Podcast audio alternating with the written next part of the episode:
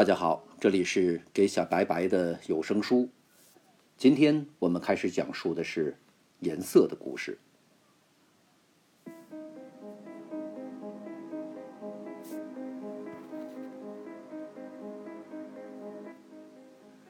我们大多数人通过视网膜中的光感细胞分辨颜色，来认知我们所处的世界。不夸张地说，颜色是我们认知和构建世界的基石。颜色并不仅仅是单纯的装饰，它对我们所有人都具有深切的意义。它不仅影响我们的情绪，改变我们的行为方式，甚至影响历史的进程。在今天这样一个在颜色选择上没有硬性标准和绝对限制的现代社会，颜色的使用。看似已经只是一个涉及个人偏好和审美需要的主观过程，然而，一种颜色的选择和使用不仅受到一个社会文化制度的严格限制和规范，更是历史惊鸿一瞥所造就的奇迹。一种颜色的背后承载了时代起伏的脉络。化学家们配置出一种全新的色彩，并不意味着一种颜色的诞生。只有在某种时光的巧合或历史的偶然作用下，一种颜色被人类从无边的色彩库中挑选出来，走进大众的视野，并能够被人类辨识、制造、使用，甚至命名的瞬间。由于一种颜色的产生而带来一个巨大的经济产业的高楼乍起，一条复杂的利益链瞬间应运而生，一种被颜色所维系的社会等级制度刹那间崩塌破碎，成为旧时的荣光。一种颜色摆脱了传统的束缚，从公认的智慧和等级观念中走出来，成为能够打动心灵、震撼灵魂的原料。我们才能说，这种原料在社会的意义上真正成为一种颜色。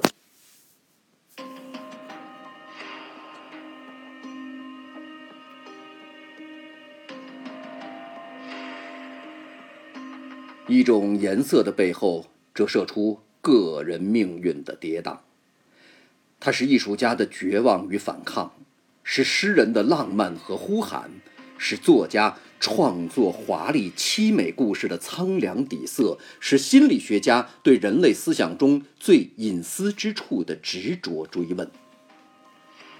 颜色表达我们艰难的境遇、朝向破晓的恐惧、最大胆的探索和最复杂的创造。在毕加索的蓝色时期，心理学家荣格只是看了他绘画的色调，就判断出毕加索。处在精神分裂的边缘，并且理解他作为一个艺术家是在用他的画作进行自我救赎，而那段时间里，毕加索挚友的自杀确实极大的改变了毕加索的性格。可以说，颜色搭起人类心灵沟通和理解的桥梁，让我们有更大的探索和创造人类极致体验的可能性。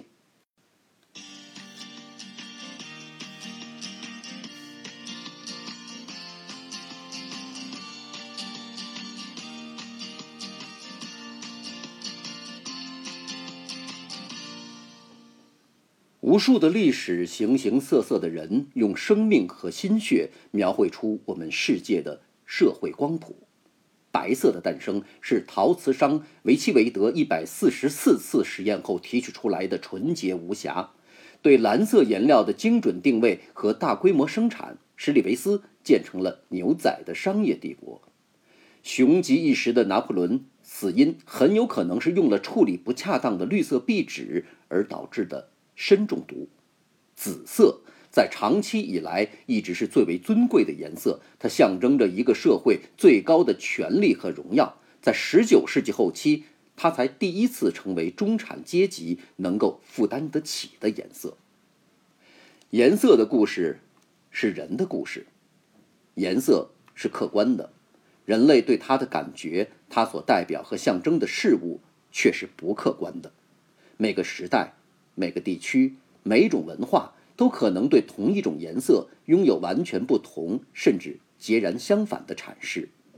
在漫漫岁月长河里，颜色在每一种文化中分化、裂变、控制，最终在大众的观念里占据一席之地，使人们对它的意义、内涵、使用场合产生了根深蒂固、难以撼动的偏见。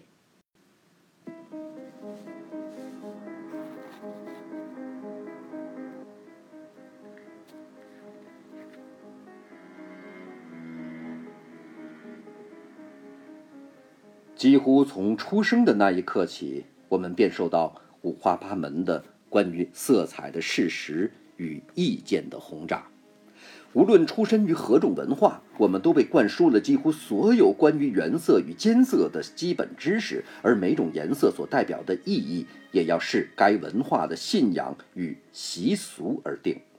当然，有些颜色的意义很普遍，如红色。令人联想到鲜血与危险等，但白色至少有一个含义是纯洁。即使是颜色的定义，我们所学到的仍可能受时空影响。一旦我们越过定义颜色以及为那些相关事物命名的阶段，进入象征的世界，颜色的联想就会变得更加飘忽。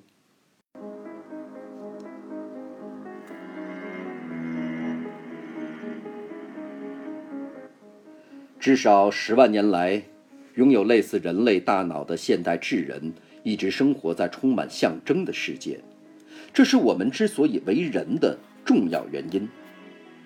人类具有其他动物所不具备的能力：想象力、抽象思考能力、代位思考能力，以及使用语言来沟通思想、欲望与梦想的能力。颜色。是这种能力的重要部分，它帮助我们为这个繁杂的世界赋予意义。但我们对象征的选择并不像我们认为的那么普通，理由很简单：不同的历史与文化孕育出五花八门的世界观及对他人生活的想象。可以说，颜色的意义随着时空不断转化。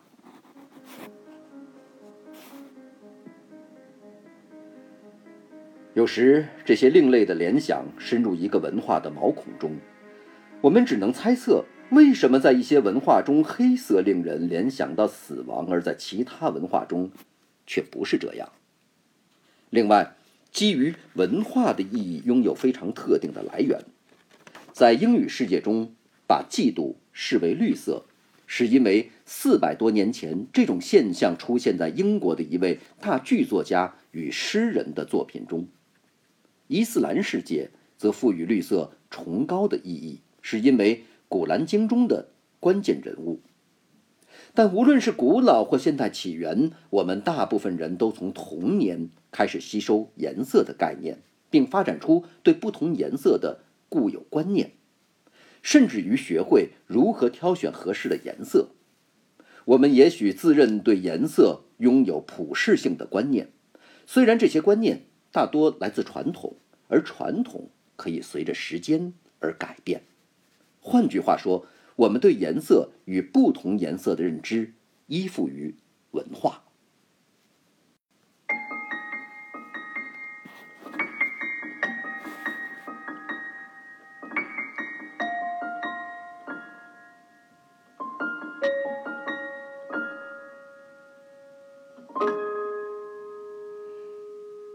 在颜色的故事里，我将试图表达的是：一旦我们越过颜色的最基本意义——鲜血、火焰、纯洁、死亡、生命，其他部分的颜色光谱任凭遨游。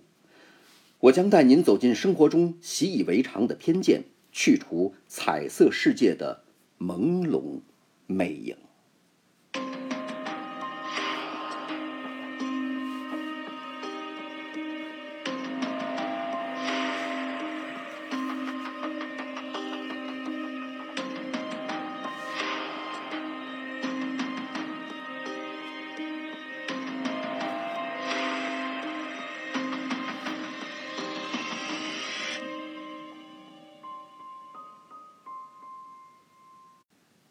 红色、橙色、黄色、绿色、蓝色、靛色、紫罗兰色，这是我们通常教给儿童的彩虹的颜色顺序。在教室专心听课的学童，也许学过一句顺口溜：“落笔吉”，英语是 “Roy G. Bave”。就像有些英国儿童学的是另外一句：“约克的理查德白打一场战争，Richard of York Give battle in when。”在印度，儿童学的是 “Vigil”，这是把洛吉 B 的字母顺序倒转过来。不管何种顺序，紫色。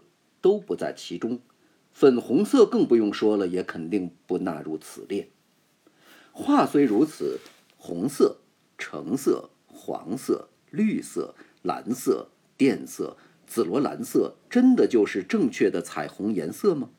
没错，而且这份清单还能再添上或减去几种颜色，只要你别把灰色、金色、棕色或者粉红色算进去就好了。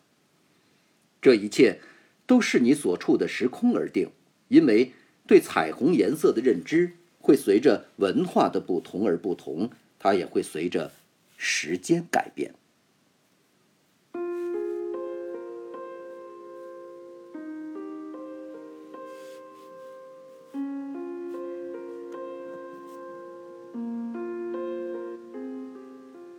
让我们回到洛吉币最初的发明者。声名卓著的科学家牛顿，他除了在行星运动与重力法则上的发现，以及和别人同时发现的微积分，还有对发展科学方法的重大贡献以外，还沉迷于光线和色彩。这促成了他最著名的实验之一：他用一片戳了个针孔的隔板和一个玻璃棱镜来观察白光如何被分解成彩虹的颜色。正如牛顿所解释的，在一个非常黑暗的房间里，在一块一英寸厚的木板上约三分之一处的位置，有一个圆孔。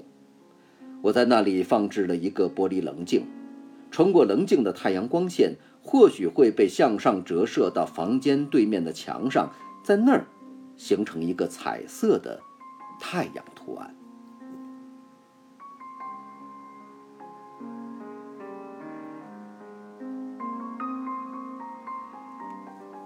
他的实验展示了白光是整个彩色光谱的综合。在他的著作《光学》中，他解释了这些色彩如何组成光线，如何在经过棱镜时以不同角度弯曲或折射，导致色彩发散。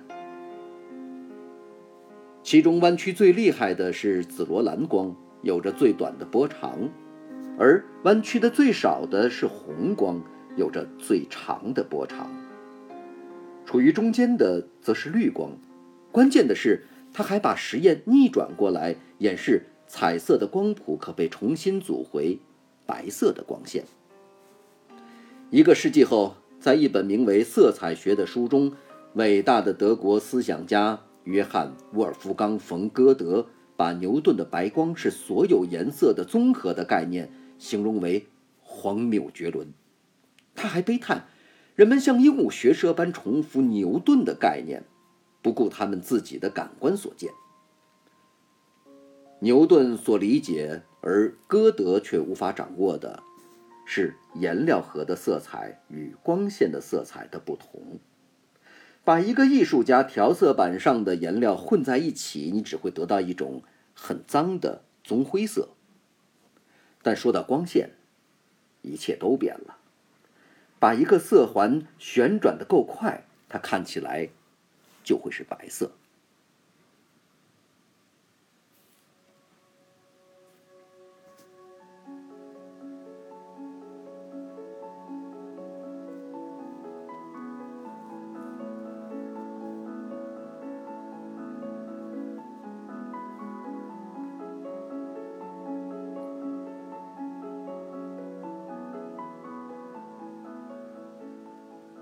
在颜料盒中，三原色是红、蓝、黄，其他所有颜色都是这三种颜色的组合。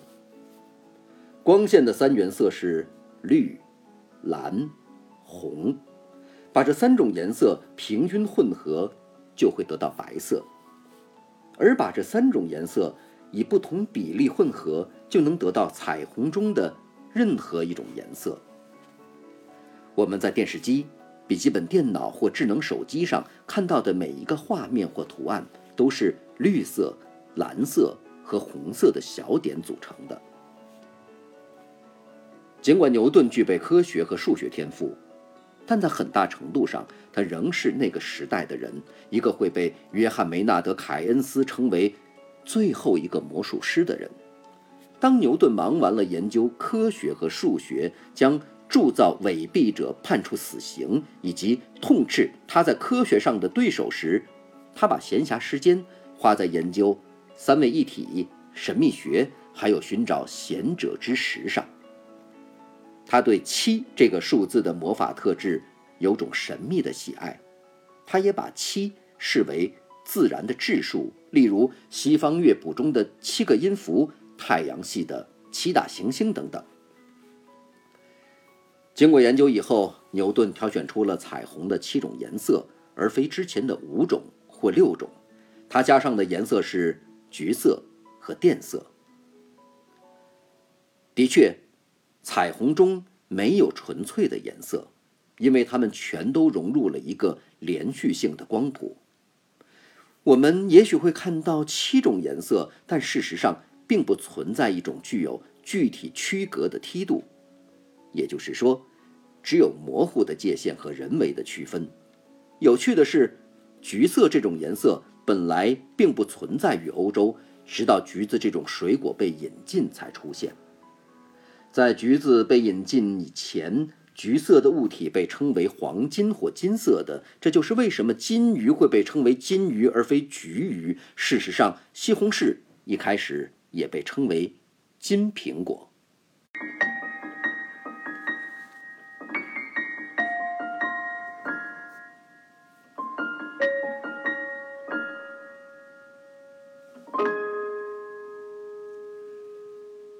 当我们同时看到完整的可见光范围时，我们的肉眼和大脑会说白色；但当其中一些波长缺失时，我们看到的就是彩色。更精确地说，物体会吸收白色光谱中不同的部分，所以我们看到的是被反射出来的部分。但人类肉眼选择看见的颜色以及看见这些颜色的方式，依文化而有所不同，甚至在个体之间。也有不同。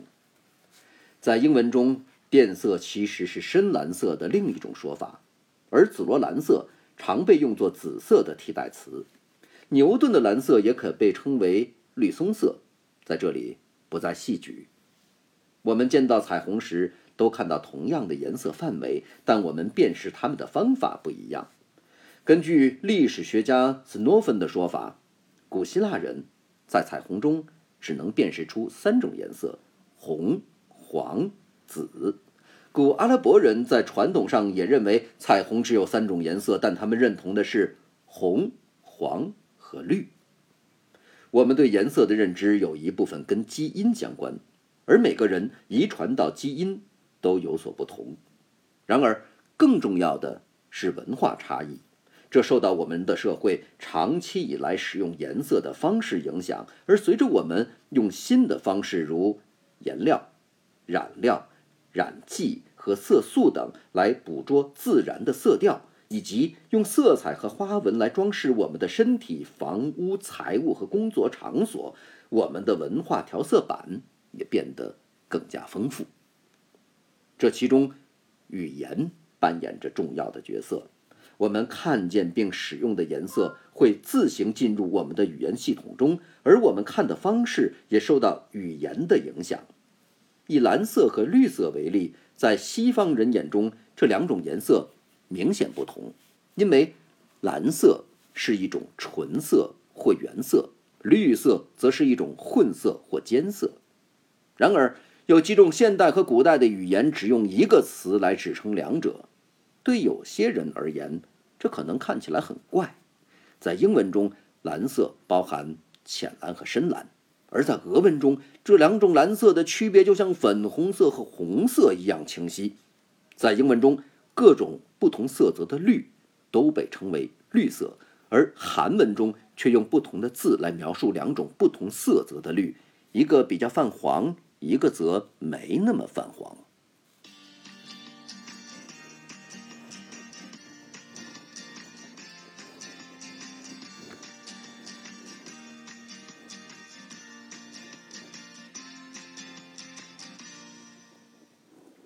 我们继续来说颜色的故事。有些人天生就比别人更善于辨认颜色。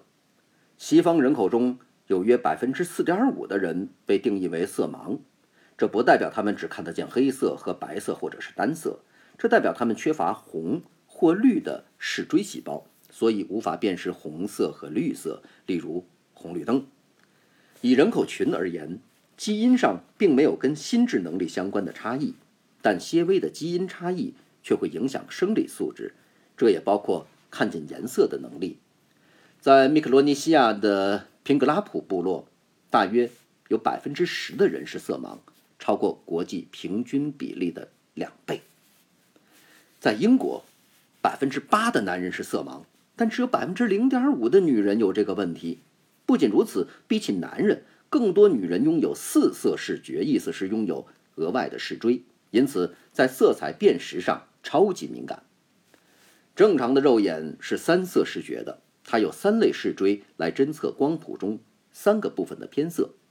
一份研究发现，百分之二到三的女人遗传到这种强化的色彩知觉。有趣的是，男性色盲有较高的概率拥有四色视觉的母亲和女儿，这是由于显性基因和隐性基因组合的关系。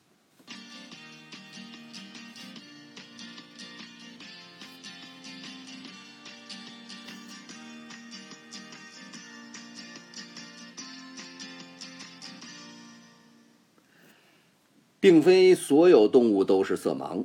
事实上，以距离与色彩范围而言，有些动物的视觉比人类更出色。很多昆虫都能看见紫外线的颜色，有助于它们找到花朵觅食。有些蛇则能侦测到红外线，有助于它们侦测哺乳类猎物的体热。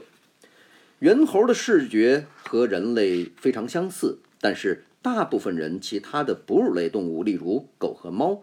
都跟色盲的人一样，还有一些，例如蝙蝠和许多食草动物，完全看不到颜色，只看到深浅不同的灰，因为它们只有单色视觉。归根结底，关键在于动物眼睛视网膜中的光感细胞由杆状细胞和锥状细胞组成。光线进入视网膜后，被杆状细胞和锥状细胞解读。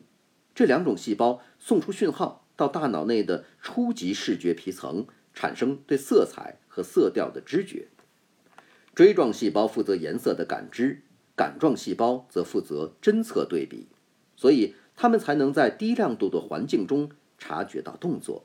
瞳孔会根据亮度自动重设大小，以优化这些知觉。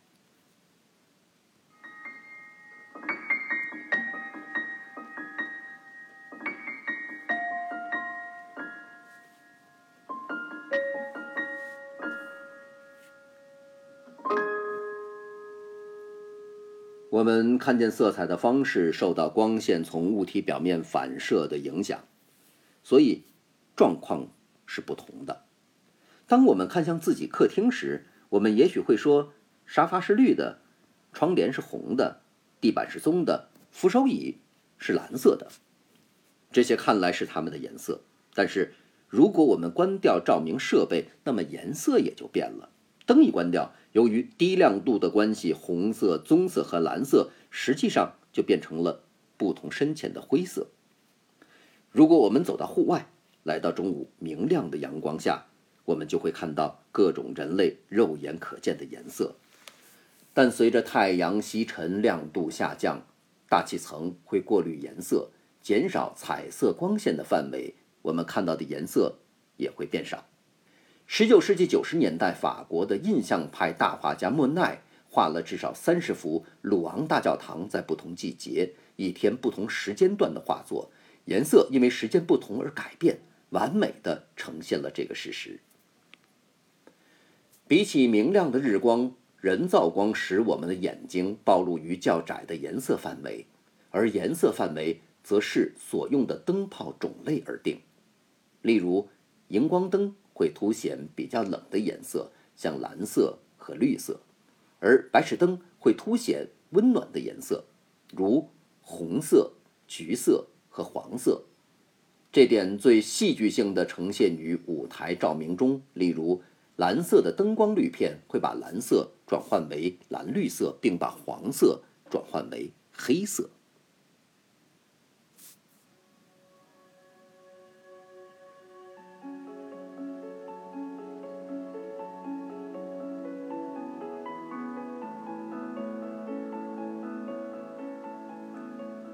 我们可以从不同的角度分析颜色，首先是亮度。这一性质关系到光明与黑暗，黑白照片尤其能呈现出亮度的差异。黑色的表面没有任何亮度，而白色的表面则有最大的亮度。除此之外，如果色彩中含有黑的成分，我们也会讨论它的色度；而如果色彩中含有白的成分，我们会讨论它的色调。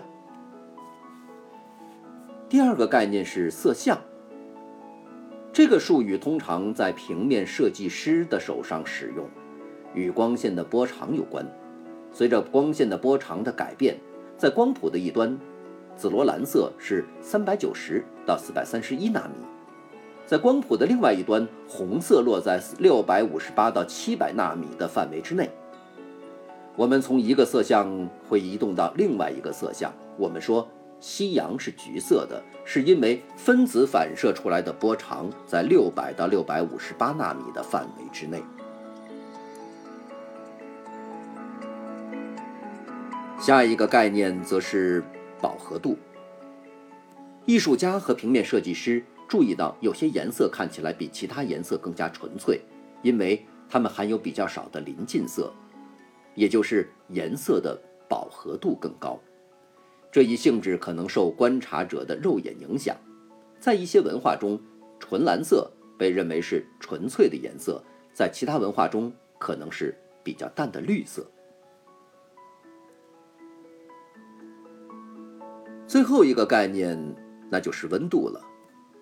光谱中有一半的颜色可被定义为冷色，另一半则是暖色。这项性质跟他们的文化联想有关。红色、黄色和橘色是太阳与火焰的颜色，被视为暖色；而蓝色和绿色是天空、海洋和树叶的颜色，被视为冷色。但有一些颜色介于两者之间，例如紫色和栗色。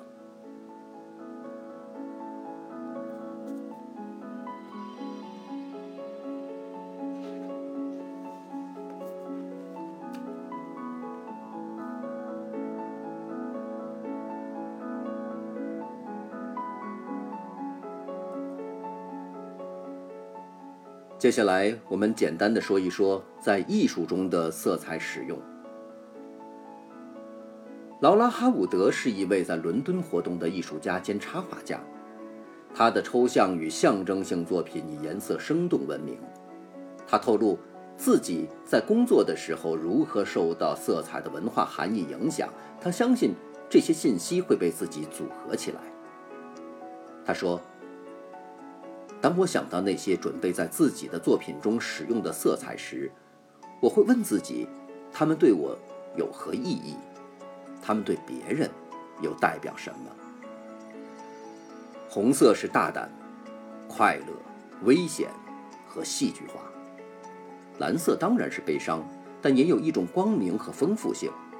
如果你有一种比较浅的蓝色，它可以作为深蓝色的光源，而且。许多蓝色组合在一起，也令人惊艳。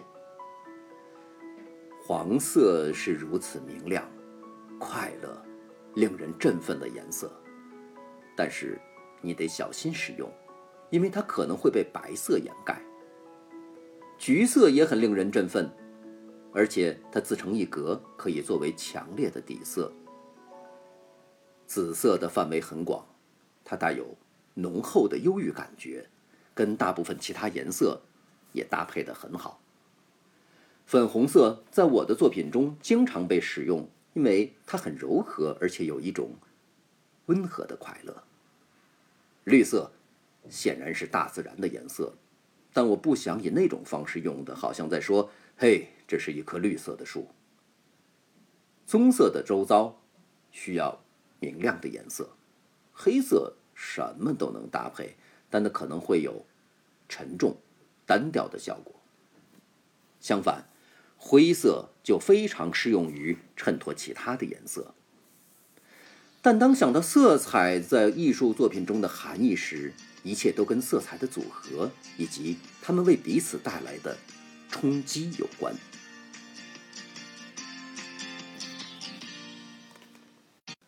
好，关于颜色的故事第一部分，今天我们就讲到这里了。